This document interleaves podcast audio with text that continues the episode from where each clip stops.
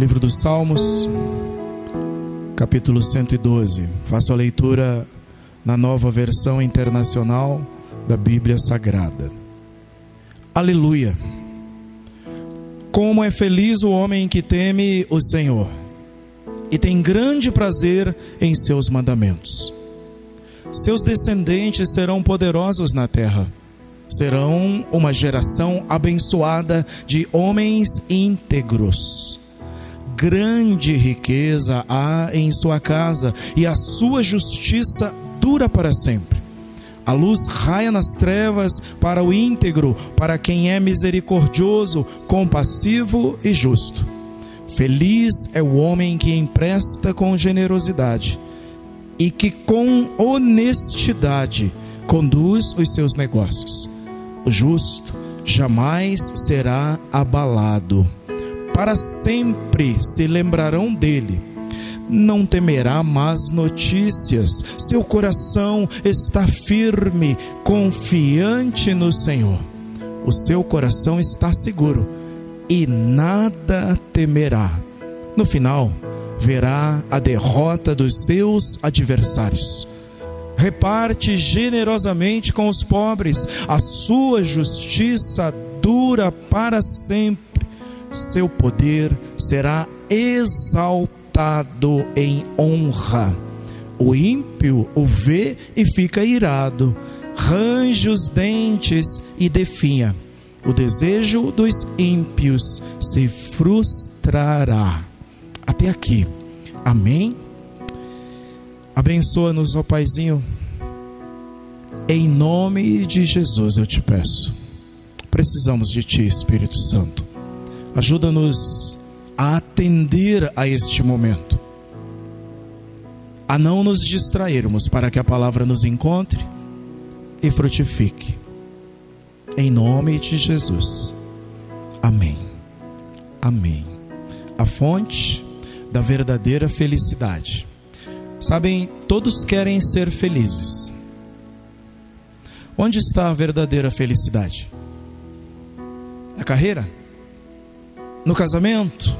nos relacionamentos, nos bens, na boa saúde, na religiosidade?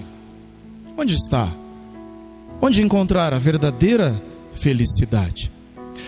Olhemos para este salmo por um tempo, porque ele está conectado diretamente a este tema. Ele abre falando sobre quem é muito feliz. Este, este salmo é um hino ao Senhor. Ele celebra a majestade de Deus e também as suas misericórdias para com os humildes. Deus é cuidadoso dos humildes. Diz a palavra do Senhor assim: embora esteja nas alturas, o Senhor olha para os humildes e de longe reconhece os arrogantes. Salmo 138 e o verso 6. Provavelmente esse salmo era usado na liturgia do templo. Ele é um elogio e um louvor a Deus e também ao homem justo. E ele traz e aponta caminhos para a felicidade. E a primeira de três coisas hoje é que a felicidade resulta do temor. Os versos 1 a 3 dizem: Aleluia! Como é feliz, ou em algumas versões, bem-aventurado, o homem que teme o Senhor e tem grande prazer em seus mandamentos. Seus descendentes serão poderosos na terra, serão uma geração abençoada de homens íntegros. Grande riqueza há em sua casa e a sua justiça dura para sempre. O temor do Senhor é destacado como fonte de felicidade e também de prosperidade. E para não confundirmos com teologias modernas, teologias do nosso tempo, Esta prosperidade da qual fala este salmo é a produção abundante de alimentos, de bens, de consumo, abundância de vida, abundância de saúde. Isso está alinhado com o livro da sabedoria, um dos livros da sabedoria, Provérbios, assim como também tem eco ou busca em Jó algumas coisas sobre esse princípio do temor do Senhor. Provérbios, capítulo 9 e o verso 10. O temor do Senhor é o princípio da sabedoria. E o conhecimento do santo é entendimento. Temer a Deus é por onde se começa a ser sábio. E conhecer a Deus que é santo, o santo que está em letra maiúscula aqui, é entendimento. É ser alguém que raciocina bem, que está bem da cabeça o salmo anterior, parece que o salmo 112 completa o salmo 111, diz no último versículo do salmo 111, 111 e o verso 10. O temor do Senhor é o princípio da sabedoria. Perceberam textos iguais? Revelam prudência todos os que o praticam. O que? Quem são os prudentes? todos os que praticam o temor, ou ainda revelam bom senso, todos os que o praticam. O seu louvor permanece para sempre, diz o Salmo 111, verso 10. Como assim? O louvor daqueles que realmente louvam ao Senhor. Como disse Jesus, em espírito e em verdade adoram de verdade, integralmente. O louvor desses não para, não para até que enche o tempo e o espaço é um louvor contínuo, é um louvor que não acaba quando sairmos ali à rua, é um louvor que começa pela manhã ao acordar e vai o dia todo. Eu olho para esta cadeia rochosa da mantiqueira, eu olho para a vegetação ao nosso redor e eu vou dizendo: Louvado seja Deus, como Deus é maravilhoso. Começa a chuva que vai regar a terra, preparar para que a plantação cresça, para que a semente germine. Eu louvo ao Senhor e dou glória a Deus. É um louvor constante e que não cessa. Vem a luta, vem a prova, vem a tribulação, e eu digo: glória a Deus porque está trabalhando na minha vida.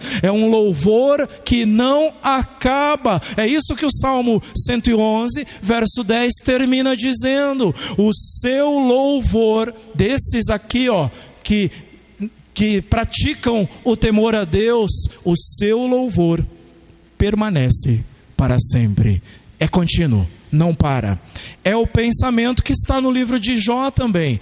Nas palavras dele mesmo, Jó capítulo 28 e o verso 28. No temor do Senhor está a sabedoria, e evitar o mal é ter entendimento. Percebem que os textos são bem semelhantes, bem afins e que estão todos falando do mesmo assunto: temor, temor, temor, temor. É um sentimento de profundo respeito e também de obediência. Temor não é medo. Prestem atenção nisso esse sentimento é gerado porque por se estar diante de alguém muito maior do que nós, grandioso, poderoso, inexplicável, de um que é a fonte de tudo, é Deus. Diante dele resta esse sentimento de temor a ele. Eu não o compreendo, ninguém conheceu jamais a sua mente, o seu pensamento, ninguém jamais conseguiu, tampouco conseguirá entendê-lo no tudo e no todo que ele é. Então isso nos maravilha, isso nos deixa assim boquiabertos diante dele, mas com muito temor a Ele. E qual é a melhor atitude diante de alguém assim? Qual é a melhor atitude diante de alguém que é tão grande? É amá-lo. Devemos amá-lo por tudo que Ele é. Não entendemos, mas o amamos. E o temor gera esse amor. Temor não é medo. Pense bem nisso. Não é medo porque esse amor a Deus é que leva a obedecê-lo. É uma obediência prazerosa. Você obedece com alegria e com prazer. Obedece ao que Deus manda, obedece ao que Deus quer. Olhem comigo. Primeira carta de João, o capítulo 1, aliás, o capítulo 4 e o verso 18. Vejam bem o que diz João: no amor não há medo. Pelo contrário, o perfeito amor expulsa o medo, porque o medo supõe castigo.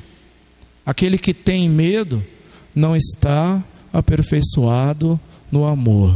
Isso é muito sério, não é verdade? Se você vai a Deus por medo, o amor de Deus ainda não está produzindo os frutos que deveria produzir em nós. Não vamos a Deus por medo do que Ele pode fazer, vamos por temor, por respeito, por honrá-lo, e isso gera em nós amor. Amém? O verdadeiro amor lança fora todo medo. Não esqueçam disso. É isso, isso é maravilhoso. E o salmo diz que a justiça deste homem justo permanece para sempre. 112, o verso 3. O caráter justo é nada mais do que um reflexo do caráter de Deus. Lembram-se? Nós estamos sendo talhados, trabalhados para reproduzir o caráter do Senhor Jesus, para crescermos e nos tornarmos semelhantes ao Senhor Jesus. No justo, você vê reflexos do caráter de Deus, porque esse Deus que é maravilhoso se permitiu transmitir a nós algumas das suas características. Não tudo, não tudo, mas algumas coisas ele pôs em nós. Lembram-se lá do Gênesis? Façamos o que é que Deus disse? O homem, a nossa imagem e semelhança. Misericórdia é semelhança a Deus. Amor é semelhança com Deus. Empatia é semelhança com Deus. Tudo isso é semelhança a Deus. O caráter do justo é reflexo do caráter de Deus. E o salmo diz que isso, essa justiça, esse caráter, dura para sempre. Então isso é um tesouro, irmãos. Isso é um verdadeiro tesouro. O caráter que é formado pela semelhança ao caráter de Deus é um tesouro verdadeiro e permanece para sempre. Que maravilhoso é isso. Portanto, está aí, ó, a felicidade nasce onde? No temor. Felicidade resulta do temor a Deus. Segunda coisa, o justo é iluminado em tudo que faz. E tudo que ele faz, faz às claras, na luz. O justo é iluminado e faz tudo às claras. Salmo 112, versos 4 e 5 dizem assim: A luz raia nas trevas para o íntegro, para quem é misericordioso, compassivo e justo. Feliz é o homem que empresta com generosidade e que com honestidade conduz os seus negócios. O Senhor é a luz nas trevas para os íntegros, para os sinceros, para os verdadeiros. Por isso o profeta Malaquias, referindo-se numa profecia que também se direciona a Jesus, diz que ele é o sol da justiça. Não tem trevas que resistam ao sol. E Jesus, ou o próprio Deus, porque Jesus é Deus, ilumina toda a treva, todas as trevas, o sol da justiça. O justo, já dissemos e repetimos aqui, reflete os atributos divinos, as características divinas, as qualidades divinas. Está aí, ele é misericordioso, ele é compassivo. Sabem por quê? Sabem por que o justo reflete misericórdia que veio de Deus, reflete é, compaixão que vem de Deus. Sabe por quê? O apóstolo Pedro diz porque é porque ele nos tornou participantes da sua natureza divina. Entenderam? Sabem o que é isso? Sabem o que isso é maravilhoso? Deus nos torna participantes da sua natureza. Nós não éramos, mas Deus nos transformou. Nós não podíamos, mas Ele nos transformou participantes da sua natureza. Isso é maravilhoso, irmãos. Eu não prestava, não servia para nada, não que preste hoje, mas hoje eu sou justificado, lavado e remido pelo sangue do Cordeiro, Senhor Jesus Cristo, Senhor meu e Senhor de vocês. Primeira carta de Pedro, aliás, segunda carta de Pedro, capítulo 1 e o verso 4. Eu expresso misericórdia misericórdia, porque Deus me tornou participante da sua natureza. Eu expresso compaixão, porque Deus me tornou participante da sua natureza. Não é maravilhoso isso? Não é maravilhoso? Olha só, e será muito feliz a pessoa que agir assim, diz o salmo. Essa é uma pessoa que tem bom juízo, está dizendo o salmo, a versão Almeida fala assim: é uma pessoa honesta, diz a nova versão internacional da Bíblia Sagrada. Por quê? Porque o seu senso comum foi modificado. Senso comum é assim: muitas vezes as pessoas fazem alguma coisa por, alguns dizem tradição, mas não é muito tradição, é por causa do senso comum, porque todos fazem, então todos acabam fazendo, fazendo, fazendo numa sociedade, numa cidade, até numa igreja, e aquilo vira senso comum. E quem não age daquela forma é o diferente. E o que Deus fez de maravilhoso está na segunda carta aos Coríntios, no capítulo 5 e no verso 17. Deus transformou, santificou o nosso senso comum, porque se alguém está em Cristo, é nova criatura, e as coisas velhas todas passaram e tudo se fez novo. Que maravilhoso! Deus santifica o senso comum. Então, o justo é iluminado e faz tudo as claras. Olhemos para o terceiro e último ponto, onde o justo está firme e nunca será esquecido. O justo jamais será abalado, diz o verso 6. Para sempre se lembrarão dele. Olha que maravilhoso isso. O seu nome será bênção para sempre. O seu bom nome será uma bênção para sempre. Vejam, Provérbios diz em Provérbios 10, 7 que a memória deixada pelos justos será uma bênção. Há bastante coisa correlacionada, relacionada uma com a outra, com os livros da sabedoria e também os salmos. A memória que o justo deixa, eu costumo chamar isso de rastro, será uma bênção. O nosso rastro precisa ser uma bênção. Por onde passamos, precisamos deixar um rastro de bênçãos. E o ímpio? E o ímpio? O ímpio, por onde vai, semeia dissensão, discórdia. Ele diz assim: o nome dos ímpios, sabe o que diz Provérbios? Apodrecerá. Que coisa, né? Que forte que forte. Quando as pessoas se lembrarem de, ah, isso é podridão, deixa isso para lá.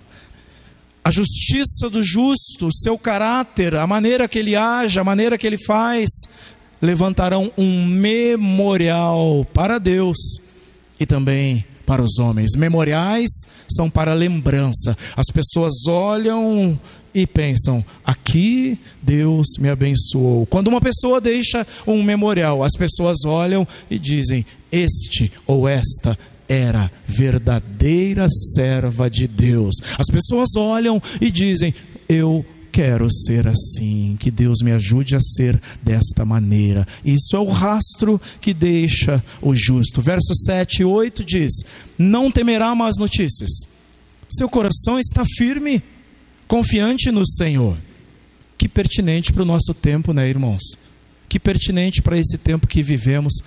De más notícias estamos cheios o tempo inteiro, não precisa gastar muito tempo para ler péssimas notícias. Verso 8: O seu coração está seguro e nada temerá.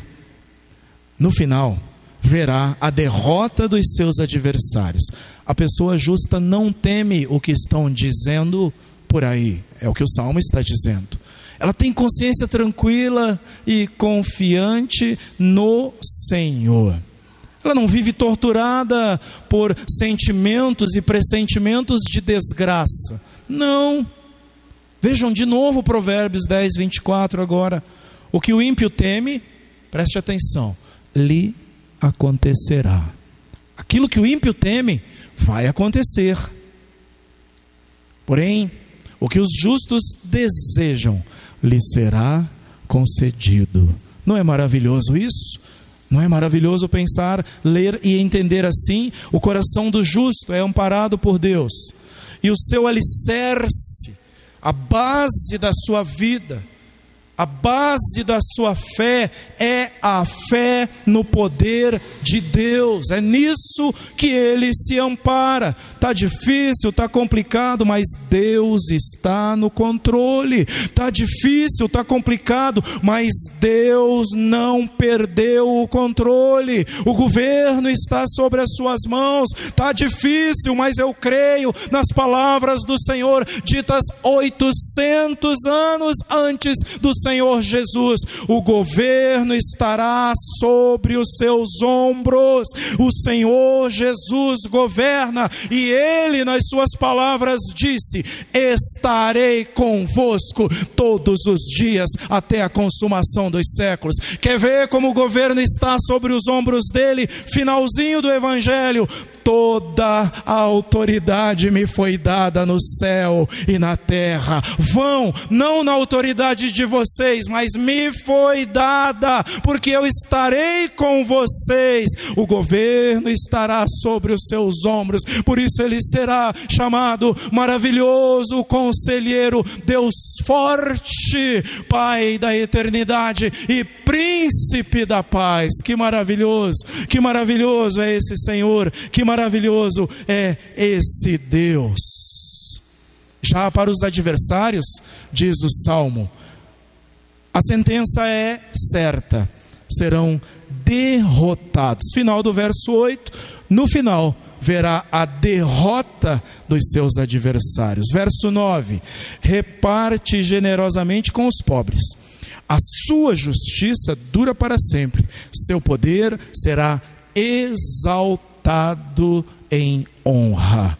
O Filho de Deus é liberal no sentido de envolver-se do seu tempo, do seu envolvimento, dos seus recursos ele é desapegado dessas coisas, porque ele sabe que de onde veio tem muito mais, ele sabe que de onde vieram essas coisas, veio daquele que diz através do profeta Ageu: Meu é o ouro, minha é a prata, diz o Senhor. Ele se desapega dessas coisas, o seu coração não está apegado nisso. O justo é generoso, diz aqui, ó, ele compartilha com os necessitados o que possui por causa dessa generosidade é que ele cresce. Entendem? O reino é assim. O reino é alguma coisa de contrapontos para é, crescer, para ampliar. Eu preciso doar, eu preciso dar, eu preciso esvaziar, porque se não esvazia, não entra mais. Porque muitas vezes estamos tão cheios, tão cheios, que Deus não encontra mais espaço para trabalhar. Então, o justo é generoso, ele reparte generosamente com os pobres. Foi esse verso que o apóstolo Paulo usou lá na carta aos Coríntios, quando está ensinando sobre ofertas. Repartiu, deu aos pobres, e a sua justiça, a sua generosidade permanece para sempre. E não para aí, vejam por causa dessa generosidade, ele sempre cresce. Ligando de novo a Provérbios, agora 11 e 24. Há quem dê generosamente e vê aumentar as suas riquezas. Por que estão aumentando? Porque dá generosamente. Entende? É, é, é, é, princípio do reino. É princípio do reino. Loucura para o mundo, mas Deus tornou uh, loucas para o mundo. As coisas do Senhor são loucas mesmo, porque a sabedoria de Deus é loucura para o mundo. A sabedoria de Deus para os homens é loucura, mas para nós que somos de Cristo, é sabedoria, é graça do Senhor o tempo todo. Há quem dê generosamente e vê aumentar suas riquezas. Outros retêm, seguram, não dão o que deveriam dar e caem na pobreza. É muito sério, não é? Muito sério isso. Quando eu seguro, e aqui é estritamente falando de recursos.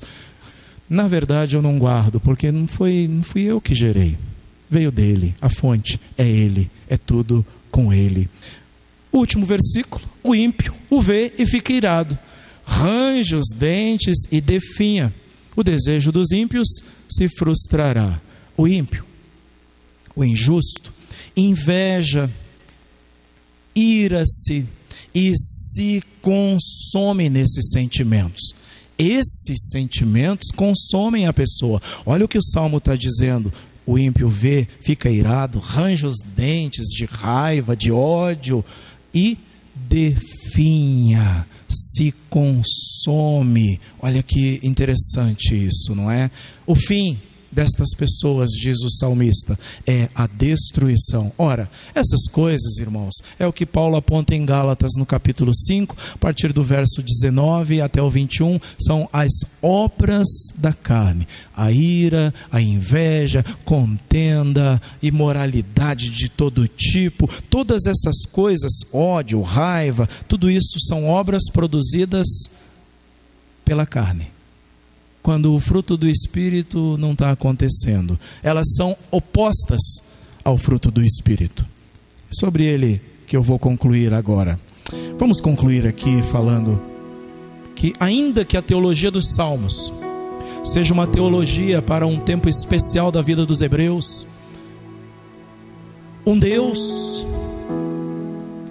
uma terra e um povo uma teologia para aquele tempo em que era um sistema de créditos e débitos, onde obediência gerava bênção e onde desobediência gerava maldição, ainda que seja uma teologia baseada na troca do olho por olho, dente por dente. Quantas vezes você viu aqui dizendo que o ímpio vai ser destruído? Sim, é verdade, ainda que seja, mas ela está repleta de ensinamentos para os nossos dias repleta de ensinamentos, porque o Senhor não mudou.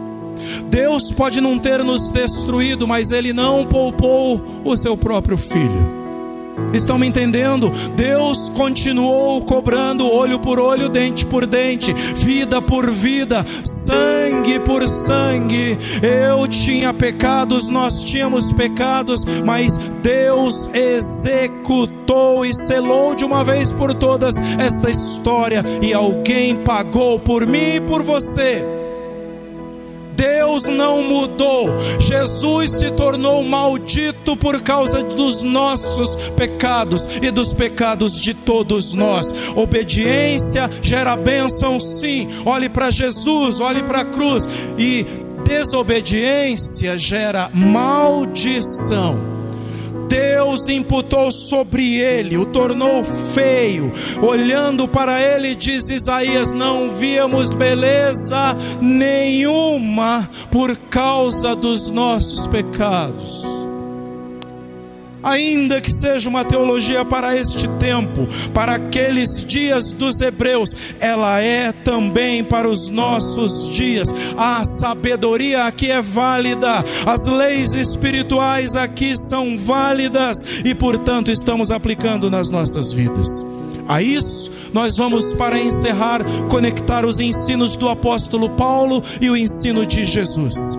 Aquele que tem o Espírito de Deus. Esse justo, aqui eu falaria agora do homem convertido, da pessoa convertida a Deus. É o justo. Por que justo? Porque o Senhor Jesus te justificou, perdoou os teus pecados e agora você anda em paz com o teu Deus. Você é justo, justificados, pois pela fé temos paz com Deus e o sangue do Senhor Jesus Cristo nos purifica de todo o pecado. Justo agora somos nós, os crentes em Jesus Cristo. Na era da igreja, justos são, portanto, aqueles que têm o Espírito de Deus. Esse é o justo e nele precisa ser visto e cultivado o fruto do Espírito. Glória a Deus. E o fruto do Espírito deve produzir coisas em nós como amor, alegria, que mais? Paz, paciência, amabilidade, bondade, fidelidade, mansidão e domínio próprio. É isso que Deus vem tentando, trabalhando em nós, nos nossos tombos e levantamos, nas nossas quedas e depois levantamos, vamos indo. Deus vem trabalhando em nós de modo que o Espírito Santo consiga produzir essas nove virtudes, pelo menos nas nossas vidas: amor, alegria, paz, paciência, amabilidade, generosidade, longanimidade, fé, mansidão e domínio próprio. O fruto do Espírito. E Jesus, é com ele que nós fechamos, diz: uma árvore é conhecida por seu fruto. Amém? Que Deus te abençoe com a sua palavra. Que o Senhor seja misericordioso conosco, nos ajude a selar essas palavras nos nossos corações. Fique de pé, por favor. Senhor Jesus. Senhor Jesus. Oh Deus querido. Que tipo de árvore temos sido? Que frutos nos tornam conhecidos? A pergunta é essa, Senhor. Quais os frutos que me tornam conhecido? Quais os frutos que tornam a igreja conhecida? Que eles possam ver em nós frutos da tua graça, frutos como estes apontados na tua palavra, de amor desmedido, de amor incondicional, assim como foi o teu por nós. Que eles possam ver, Senhor, em nós frutos de obediência que gera um temor, uma obediência prazerosa, que gera amor a Ti, porque se não houver amor ao Senhor, então ainda, ainda temos muito para trabalhar, Senhor. Eu te peço, Pai Celestial, abençoa a tua igreja, abençoa minhas irmãs e meus irmãos, abençoa, meu Senhor, em nome de Jesus Muitos buscam a felicidade, inclusive nós, mas hoje à noite ouvimos, ó Deus, de que a verdadeira felicidade está no temor ao Senhor. Temer a Ti por quem Tu és, temer a Ti porque és grande, temer a Ti porque és maravilhoso demais. Então, diante deste Deus tão grande, tão maravilhoso, tão infinito, eu me curvo e temo e amo. Aleluia.